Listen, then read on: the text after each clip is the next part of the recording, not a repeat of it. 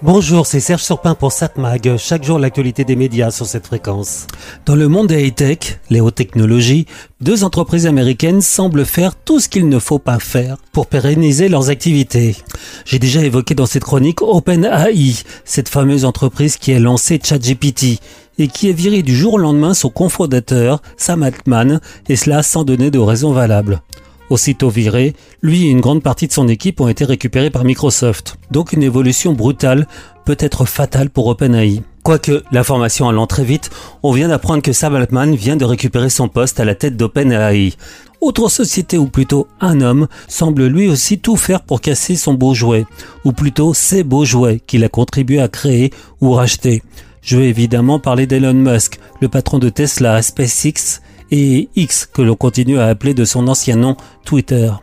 Tout allait plutôt bien pour l'homme d'affaires jusqu'à ce qu'il se décide de prendre le contrôle de Twitter. Certes, un nom connu dans le monde des réseaux sociaux, mais c'est pas le plus grand, loin de là. Et en plus, Elon Musk a très largement surpayé l'entreprise, en s'endettant alors qu'on est rentré dans une période où les taux d'intérêt ont largement tendance à exploser. Mais pourquoi pas? Il y a, il y avait du potentiel dans Twitter pour le faire grandir. Pour cela, il faut s'assurer que les annonceurs, ceux qui dépensent beaucoup en publicité, ne se sentent pas obligés de délaisser le réseau. On sait qu'Elon Musk est ultra-libéral et il laisse ce que l'on appelle libertarien. Pour lui, toute parole doit pouvoir s'exprimer, pas ou très peu de censure, pas ou très peu de contrôle de ce qui est publié sur X. Et pour cela, il a viré une très grande partie des employés qui travaillaient sur la modération. Elon Musk a aussi réintégré la plupart de ceux qui avaient été virés de Twitter parce qu'ils colportaient de fausses informations ou des contenus haineux, conspirationnistes. Ainsi Donald Trump a pu récupérer son compte et il n'est pas le seul dans le même style. Donc Elon Musk a pris le contrôle de Twitter en octobre 2022 et depuis rien ne va plus. La plus grande partie donc des employés ont été virés, chute des recettes publicitaires et revirement incessant dans la gestion de la société. Elon Musk lui-même rajoute de l'huile sur le feu en publiant des tweets insensés ou en en approuvant d'autres. Dernier faux pas, le 15 novembre dernier, Elon Musk a approuvé un message visant la communauté juive. Vous avez dit la vérité, répondait alors l'homme d'affaires. Cela beau être légal aux États-Unis, mais les entreprises qui font de la pub sur X Twitter n'apprécient pas de voir leurs annonces côte à côte avec des messages racistes, conspirationnistes, qui vont à l'encontre de l'image que les entreprises veulent entretenir. Nombreux sont celles qui ont annoncé vouloir retirer toutes leurs pubs sur X Twitter. Par exemple Apple, Disney, IBM aux États-Unis. D'autres vont suivre. Même pas peur, répond Elon Musk, qui menace de déposer plainte contre ces sociétés. En Europe, la Commission européenne a retiré elle aussi ses pubs sur X Twitter. Et elle ne se privera pas de lancer de fortes sanctions contre cette société qui ne respecte pas les règles européennes. Pour contrer la baisse des revenus publicitaires, Elon Musk veut transformer plus ou moins X Twitter en le rendant payant. Mais qui va accepter de payer pour aller sur un réseau social? Sans compter que de nombreux utilisateurs de X Twitter ont décidé de ne plus rien publier sur le réseau. C'est mon cas. Et cela malgré le fait que j'y ai plus de 13 000 abonnés. Mais plus question de continuer. Au fait, j'ai aussi refusé d'acheter une Tesla pour ne pas acheter un produit venant d'une entreprise contrôlée par Elon Musk. Cela dit, il me semble que j'ai eu doublement raison vu ce que l'on vient d'apprendre sur la non-réparabilité des batteries de ces véhicules. Pas très écologique finalement. Elon Musk semble décidément prêt à casser tous ses jouets par simple plaisir ou manque d'empathie. Cette mag, l'actu des médias. On se l'a dit à voir la télévision ce soir sur la TNT vers 21h. Sur TF1, une série hospitalière, New Amsterdam.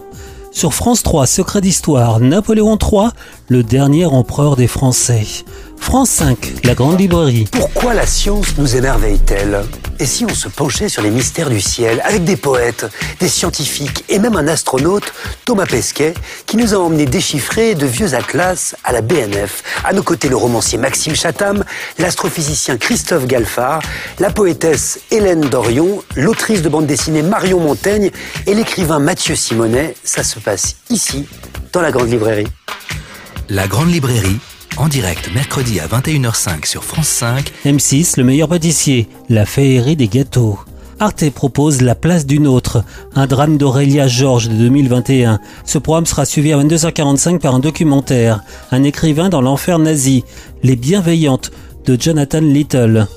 Un retour sur le roman de cet écrivain, prix concours 2006 et immense succès, qui questionne les frontières du mal au travers le récit d'un haut gradé nazi au cœur de la Shoah. Claude Lanzmann, pour vous, on ne devait pas écrire ce livre. En tout cas, moi, je l'éprouve euh, différemment, dans une espèce de tension euh, très dure, la lecture de ce livre. Comment pourrait-elle ne pas être pénible, la lecture de cet événement-là? C'est forcément pénible. Vous mais attendez, mais ce qui est pénible, euh, mon cher euh, Sampoun, c'est d'être dans la tête d'un tueur. Vous disiez le personnage est en contradiction. Est-ce qu'un est SS peut être comme ça? Non. Évidemment. euh, mais c'est un roman. Comme- C'est un Oui, roman. D'accord, d'accord. Ça va être la référence littéraire pour le siècle à venir. Ça, je, À je ce prends ah oui, je prends les paris. C'est pas un événement de la rentrée littéraire, c'est un événement du siècle. Mais j'aurais tendance à vous conseiller de regarder ce soir France 2 qui propose à 21h10 Je suis né à 17 ans. C'est tiré d'un ouvrage autobiographique de Thierry Beccaro, ce téléfilm qui met en scène la violence subie, enfant, par l'animateur de Motus, battu par son père. Thierry Beccaro tient le rôle principal de cette œuvre. Quand je pense à mon père, euh, je pense à ses mains. Une main de fer sans gants de velours sur une peau de chagrin. Il faut du temps pour guérir les blessures du passé.